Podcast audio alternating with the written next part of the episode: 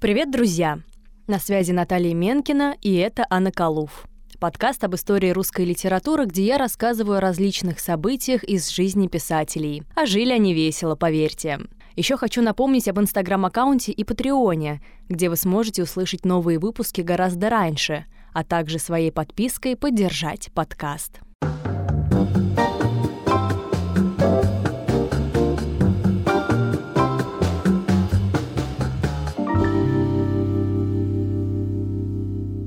Накануне 200-летия Федора Михайловича Достоевского я задумалась, а кто он такой?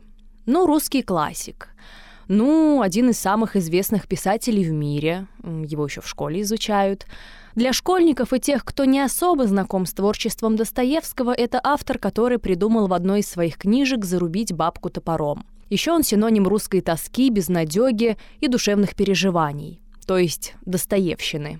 Кстати, в немецком языке даже есть слово «надрыв», понятие, которое применимо именно к Федору Достоевскому. Оно непереводимо. Судьба писателя так же уникальна, как и его романы. В школьных учебниках нам пишут и рассказывают об успехах писателя и лишь вскользь говорят о самом тяжелом периоде в его жизни – каторге. Что ж, исправляю ситуацию и рассказываю о ней прямо сейчас.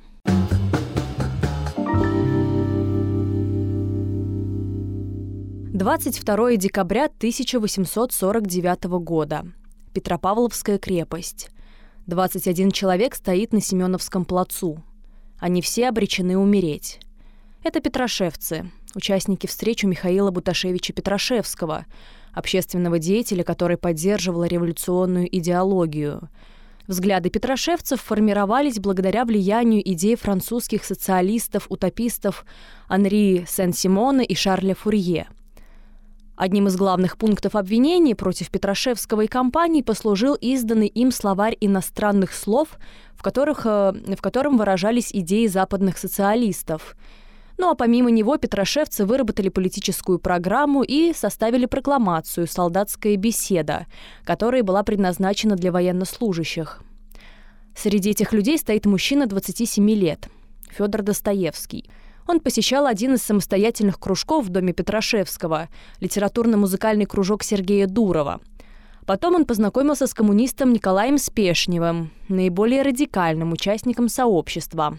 Молодой писатель вступил в его тайное общество, где на встречах они читали запрещенное тогда письмо Белинского Гоголю. 23 апреля 1849 года их арестовали, после чего отправили на 8 месяцев заключения в Петропавловскую крепость. В тот день, 22 декабря, озвучивали меру пресечения – смертный приговор. Преступники делились на три шеренги, Достоевский стоял во втором ряду. Но судьбоносный розыгрыш был придуман еще за несколько месяцев до вступления приговора в силу. Изначально военно-судная комиссия действительно приговорила Достоевского и других петрошевцев к смертной казни расстрелянием – Однако 19 ноября приговор Достоевскому был отменен ввиду несоответствия его вине осужденного и заменен на 8 лет каторги. В конце ноября император Николай I сократил восьмилетний срок четырехлетним с последующей военной службой рядовым. Но вот только осужденный об этом не знал и готовился к смерти. Мы, петрошевцы, стояли на эшафоте и выслушивали наш приговор без малейшего раскаяния. Приговор смертной казни расстрелянием, прочтенный нам всем предварительно, прочтен был вовсе не в шутку. Почти все приговоренные были уверены, что он будет исполнен, и вынесли, по крайней мере, 10 ужасных, безмерно страшных минут ожидания смерти. В эти последние минуты некоторые из нас, я знаю положительно, инстинктивно углубляясь в себя и проверяя мгновенно всю свою столь юную еще жизнь, может быть, и раскаивались в иных тяжелых делах своих, из тех, которые у каждого человека всю жизнь лежат в тайне на совести. Но то дело, за которое нас осудили, те мысли, те понятия, которые владели нашим духом, представлялись нам не только не требующими раскаяния, но даже чем-то нас очищающим, мученичеством, за которое многое нам простится. В итоге Федора Достоевского приговорили к четырем годам каторги и в ближайшее время отправили отбывать наказание в Сибирь.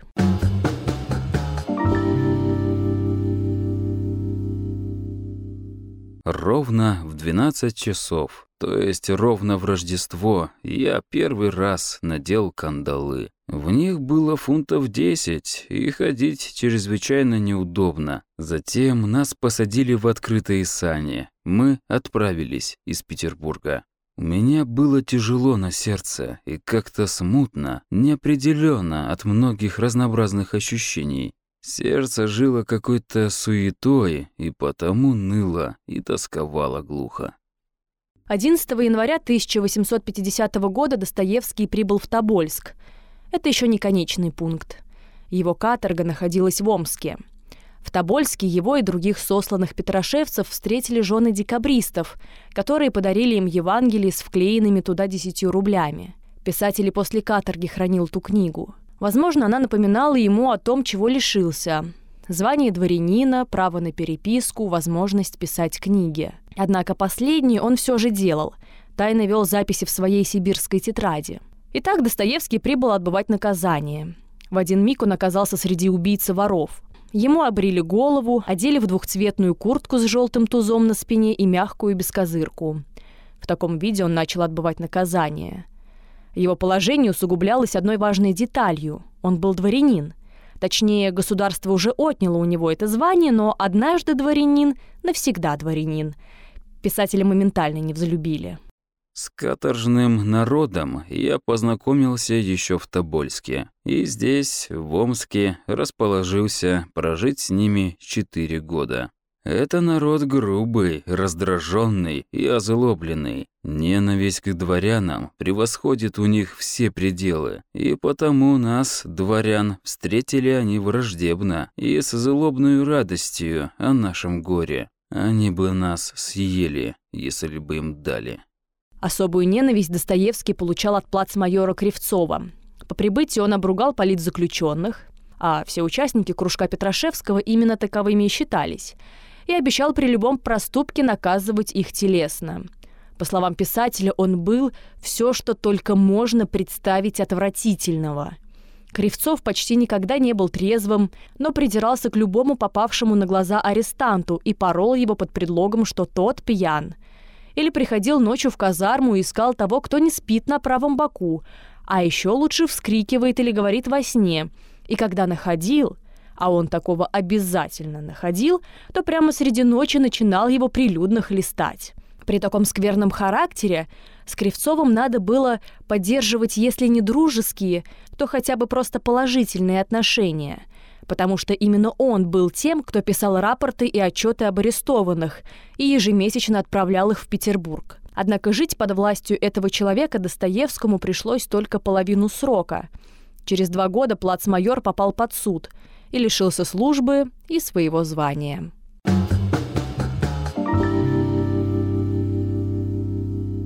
Жизнь на каторге отличается от любой другой жизни. Здесь как минимум нет свободы, что подтверждается кандалами на ногах. Дальше строго, то есть тюрьмы, выходить можно было только под конвоем. Но и там особо бежать некуда. До Москвы ноги не донесут, их, скорее всего, съедят медведи. А бежать еще дальше в Сибирь – это подписывать самому себе смертный приговор.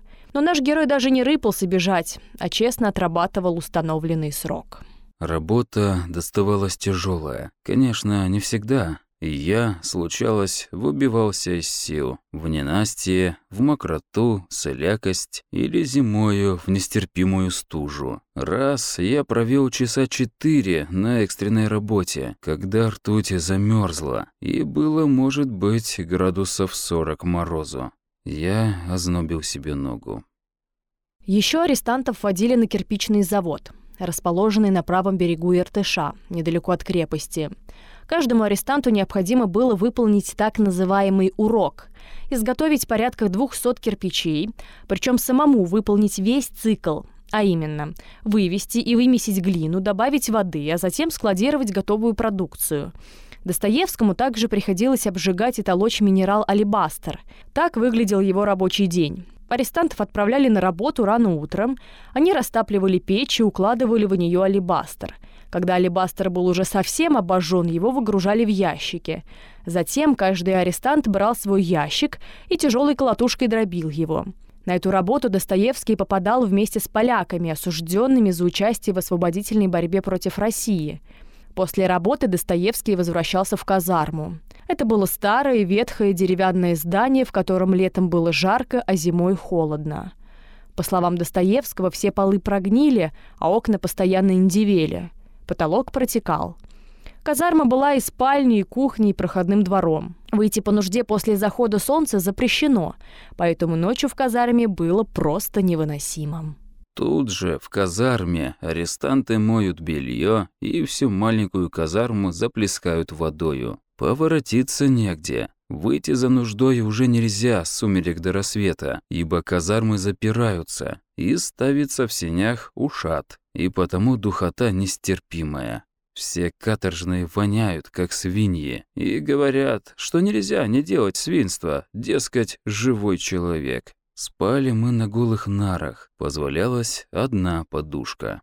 Укрывались коротенькими полушубками, и ноги всегда всю ночь голые. Всю ночь дрогнешь. Питание на каторге тоже нельзя назвать здоровым и полноценным. Во многом арестантов спасал постоянный товарообмен. Кому высылались деньги, тот мог себе позволить и поесть посытнее, и одеться теплее. Другие же старались продать украденное, отдать и получить что-то взамен. А те, кто владел каким-то ремеслом, зарабатывали вне каторжной работой. Есть давали нам хлеба и щи, в которых, казалось, четверть фунта говядины на человека. Но говядину кладут рубленую, и я ее никогда не видал. По праздникам каша, почти совсем без масла. В пост капуста с водой и почти ничего больше. Я расстроил желудок нестерпимо и был несколько раз болен. Неудивительно, что Достоевский постоянно болел. На каторге у него началась подучая, так раньше называли эпилепсию, и ревматизм. Его отправляли в арестантскую палату Омского военного госпиталя. Там было намного лучше, чем в Остроге, как минимум потому, что на отношение врачей не влияло клише преступника. Но таких дней на каторге было немного. Вообще, все четыре года нахождения в Остроге Достоевский вспоминает как страшный сон. Далеко не потому, что ему приходилось постоянно работать и жить впроголодь среди жестоких преступников. Он начал понимать, что убеждения, благодаря которым он чуть не лишился жизни и оказался на каторге, уже для него ничего не стоят. Я жил с разбойниками, с людьми без человеческих чувств, с извращенными правилами. Не видал и не мог видеть во все эти четыре года ничего отрадного, кроме самой черной, самой безобразной действительности.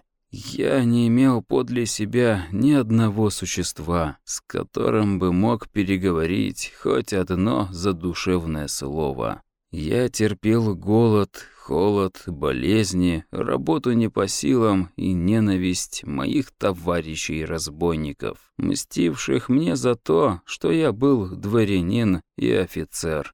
Но, клянусь вам, не было для меня мучения выше того, когда я понял свои заблуждения, понял в то же время, что я отрезан от общества изгнанничеством и не могу уже быть полезным по мере моих сил, желания и способностей. Я знаю, что был осужден за мечты, за теории. Мысли и даже убеждения меняются. Меняется и весь человек. И каково же теперь страдать за то, чего уже нет? Что изменилось во мне в противную сторону? Страдать за прежние заблуждения, которых неосновательность я сам вижу чувствовать силы и способности, чтобы сделать хоть что-нибудь для искупления бесполезности прежнего и томиться в бездействии.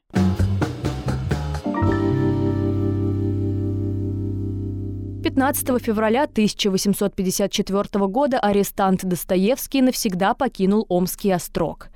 Теперь начинался новый этап в его жизни – ссылка – он переехал в Семипалатинск. Сейчас это город Семей на северо-востоке Казахстана. Там его зачислили рядовым в сибирский 7-й линейный батальон. Благодаря барону Александру Врангелю, который был давно знаком с Достоевским и его творчеством, писателю разрешили жить вне казармы и снять квартиру. Самое главное, что теперь Достоевскому можно читать и писать книги. В Семипалатинске он пишет повести «Село Степанчиково и его обитатели», «Дядюшкин сон» и некоторые главы из записок мертвого дома. Не могу выразить, сколько я мук терпел от того, что не мог на каторге писать. А между прочим, внутренняя работа кипела. Кое-что выходило хорошо, я это чувствовал. Я создал там, в голове, большую, окончательную мою повесть. Я боялся, чтобы первая любовь к моему созданию не простыла, когда минут года и когда настал бы час исполнения. Любовь, без которой писать нельзя. Однако опубликовать свои повести он пока не может, ввиду своего статуса. Даже несмотря на то, что сюжеты первых двух повестей легкие и без особого интеллектуального напряжения. Тут хоть басни пиши, никто не опубликует, если ты хоть раз не по собственной воле ходил с побритой на головой. Поэтому, дабы сменить царский гнев на милость, Достоевский пишет три верно подданнических стихотворения. Стихи в Петербург передавали друзья писателя. Думаю, что именно их прошения за друга помогли Достоевскому облегчить жизнь в ссылке. Приказом императора он был произведен в унтер-офицеры, а также теперь ему полагались льготы и милости. И все же Достоевский надеялся на полное помилование и освобождение от ссылки. Но это произошло только в апреле 1857 года. За это время Достоевский окончательно ушел в религию. Он вдруг превратился в глубоко верующего человека, для которого единственным идеалом в жизни теперь является Иисус. Каких же страшных мучений стоило и стоит мне теперь эта жажда верить которая тем сильнее в душе моей, чем более во мне доводов противных. И, однако же, Бог посылает мне иногда минуты, в которые я совершенно спокоен. В эти минуты я люблю и нахожу, что другими любим. И в такие-то минуты я сложил в себе символ веры, в котором все для меня ясно и свято. Этот символ очень прост. Вот он, Верить, что нет ничего прекраснее, глубже, симпатичнее, разумнее, мужественнее и совершеннее Христа. не только нет, но с ревнивою любовью говорю себе, что и не может быть. Мало того, если б кто мне доказал, что Христос вне истины, и действительно было бы, что истина вне Христа, то мне лучше хотелось бы оставаться со Христом, нежели с истиной.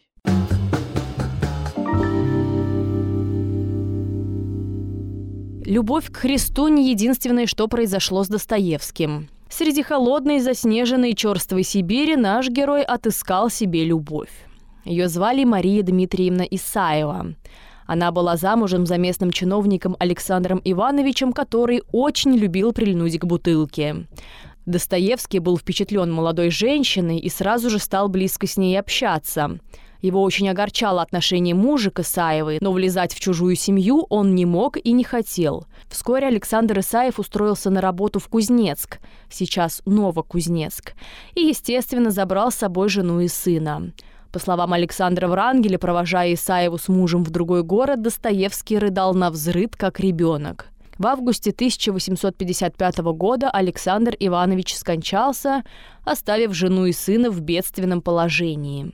Надежное мужское плечо Федора Михайловича не заставило себя долго ждать. Он занял денег и отправил все Марии Дмитриевне. На эти деньги она могла уехать в Астрахань к отцу, но передумала, так как хотела отдать сына Павла в кадетский корпус. О его поступлении туда также хлопотал Достоевский. Он вообще с удовольствием взвалил на себя обязанности нового главы семейства. И даже вскоре сделал предложение Марии Дмитриевне, но та отказывалась до осени 1956 года. В феврале 57-го Исаева и Достоевский поженились. Но их брак был несчастливым. Если Достоевский был преисполнен любовью, то Исаева больше испытывала жалость к несчастному, забитому судьбой человеку. И все же их брак продлился до 1864 года. После смерти Исаевой Достоевский напишет Врангелю «Она любила меня беспредельно, я любил ее тоже без меры, но мы не жили с ней счастливо. Это самая честнейшая, самая благороднейшая и великодушнейшая женщина из всех, кого я знал за всю жизнь. Ну а пока счастливые молодожены встречают амнистию, которая объявлена для декабристов и петрошевцев. Более того, Достоевскому вернули звание дворянина. Наконец, теперь он, как полноправный гражданин общества, может публиковать свои произведения. Конечно, за Достоевским велось негласные наблюдения вплоть до 1875 года, но теперь он был чист и на расстрельный плац больше не собирался. Теперь его ожидала, как ему казалось, долгая счастливая жизнь. Что за ужасное было это время, не в силах я рассказать тебе, друг мой. Это было страдание невыразимое, бесконечное, потому что всякий час, всякая минута тяготила как камень у меня на душе. Во все четыре года не было мгновения, в которое бы я не чувствовал, что я в каторге. Но что рассказывать? Даже если бы я написал тебе сто листов, то и тогда бы не имел бы понятия о тогдашней жизни моей. Это нужно, по крайней мере, видеть самому. Я уже не говорю испытать. Но это время прошло, и теперь оно сзади меня, как тяжелый сон, так же, как выход из каторги представлялся мне прежде как светлое пробуждение, и воскресение в новую жизнь.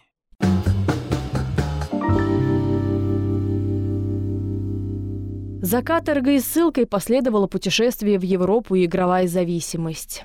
Затем смерть первой жены, новая любовь, дети и, конечно, произведения, которые остаются актуальными до сих пор – эти четыре года на каторге изменили жизнь не только писателя, но и всей русской литературы, которая пополнилась новыми героями, новыми смыслами и новыми вопросами. Отрывки из писем Достоевского озвучил Евгений Цуриков. «Меня зовут Наталья Менкина. Вы свободны».